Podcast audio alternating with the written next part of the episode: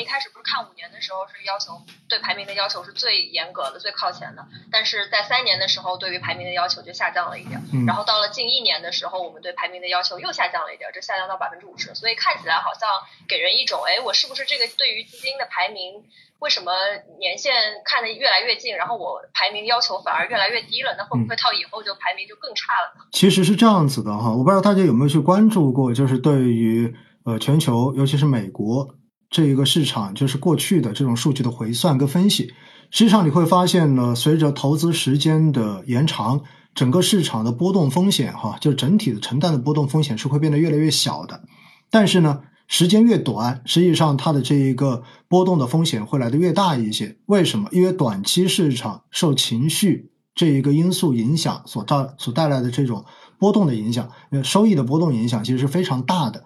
因此哈，真正大家如果去尝试着筛过之后，你只要筛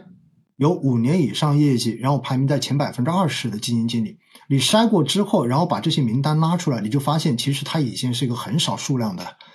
为什么？因为真正说什么样的基金经理能够帮大家赚到钱哈，我们一定要明白一个道理，那就是过往业绩要好，而更重要的是它的业绩能够一直维持在市场的中上水平。其实这样子的基金经理能够真正给投资人带来的收益是最好的。所以呢，我们对于短期的这个波动要求会放得更大一些，其原因也在这里，因为市场的风格永远在变。而基金经理本身，没有人或者说很少有人能够适应所有的市场，因此呢，在短时间之内，因为风格的不匹配，都有可能让基金经理的业绩出现短期的这种排名的下滑。但是，经过市场时延长时间延长之后，实际上它的这种短期风格的影响，有可能就能够得到有效的降低，因为总会切回去嘛。这样子，它能够在更长期的时间之内，然后通过自己的这种配置，来把整体的业绩水平，然后平均的往上进行抬升。所以，其实五四三二之所以会越近，把这一个东西放得越开，就是希望能够在容忍风格切换造成的这种收益波动的前提之下，找出那些能够持续的贡献。比较平稳好业绩的基金经理所管理的产品，这样子大家拿下来做中长期投资，其实才是有价值的。它背后的逻辑在这里，并不是在于说，哦，我越放越开，所以就意味着允许它的业绩越变越差，并不是这样一个逻辑，好不好？嗯，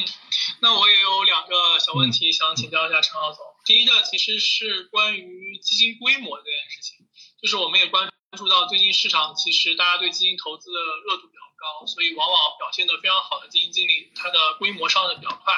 然后规模其实一定程度上也会影响基金经理本身投资理念的实践，然后以及进一步的影响一些业绩情况。那这个就是现在这种选基的方法，有没有考虑到就是相当于它长期业绩好了，规模容易上去了，它的长期能力是不是能够去这么维持下去呢？首先哈，我觉得对主动管理型基金来说，规模给业绩带来的负面影响是显而易见的。所以呢，我往往一直都跟大家讲，对于过大规模的主动管理的权益基金，大家都要谨慎。因为主动管理的只有债券型基金的规模大，相对而言，我觉得是没有问题的。那主动的权益基金，对于基金经理来说，其实最舒服的管理规模，基本上应该是在三十亿到五十亿之间。相对而言，这是他们管起来最舒服的。超过百亿的主动管理型基金，在某种程度上面，我自己哈都会建议大家要谨慎一点。所以呢，刚才主持人问到了很重要的一个问题，那是不是意味着长期业绩越好的基金经理，然后他所管理的这一个基金的规模一定会变得越来越大，对不对？理论上面肯定是这样子的，因为资金肯定会向头部进行集中，所以最后都会流向。但是呢，这就会形成一个问题，因为在我国公募基金是有双十限制的。这个双十限制指的是你持有一家上市公司的这个股票数，对吧？你不能超过它的百分之十。同时的话呢，任何一只公司的股票在你的基金持仓中间也不能超过你仓位的百分之十。所以这就意味着，当你的规模上到一定程度之后，你能够在市场上面选择的股票数，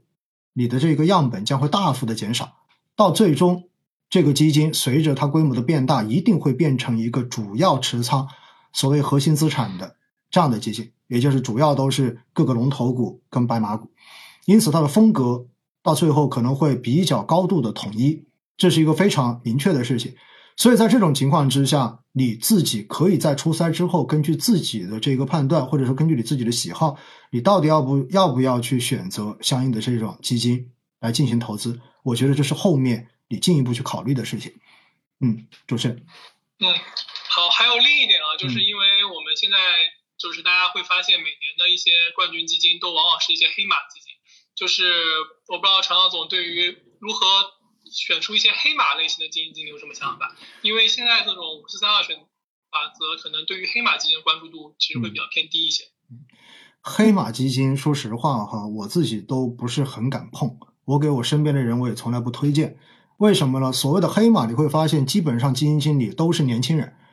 而且这些年轻人的话，有可能管理基金的时间也就是一年以内，或者说是。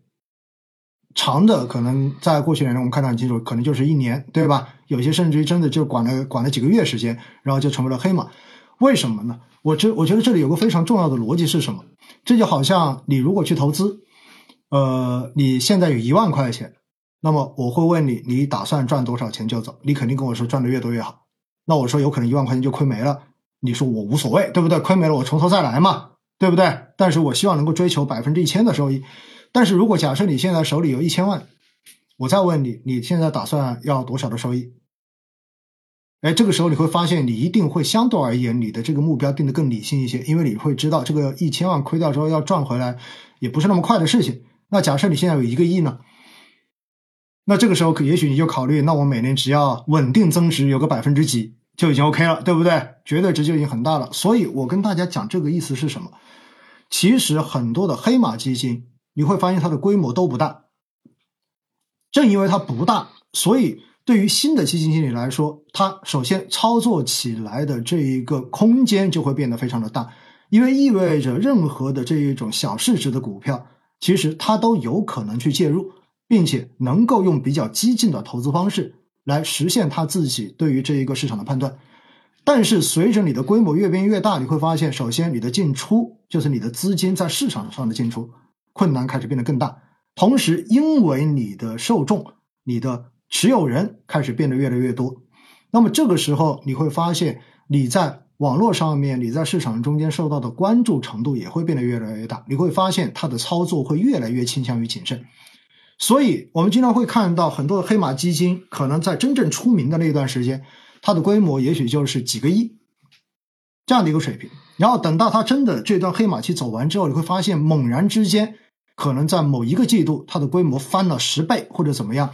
那后面你就会发现它的这个业绩也许迅速的就会开始暗淡下来。其背后的逻辑也在这里，为什么？因为小规模基金一开始我去找的这些票，我去找的这些标的，也许真的是可以贡献很高的收益。但是随着大量远超过原来基金体这个体量的资金涌进来之后，你这个时候你会发现，你不能够再守着原来的一亩三分地去进行投资了。你这个时候需要去找到更多合适的标的来进行配置。这个时候，其实对基金经理的能力圈的拓展的要求就会变得越来越大，因为你能够覆盖几个行业，对吧？所以我们平时内部在交流的时候，就是基金经理，你有没有吃透一个行业？你吃透了一个行业，也许你能够承载的这个规模就是一个水平。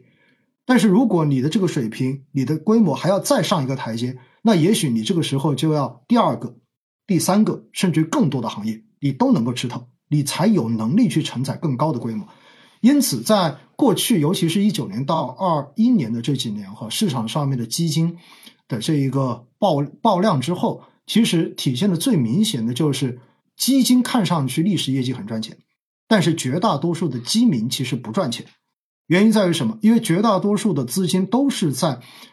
经历了刚才您所说的这一段黑马期的暴涨之后，然后他才进去的，而进去之后，最终形成的什么？就是抱团嘛。所以你就看到有一些基金的重仓股，为什么在短期之内它的估值会被吹出那么多的泡沫来？其背后的逻辑其实就在于这里。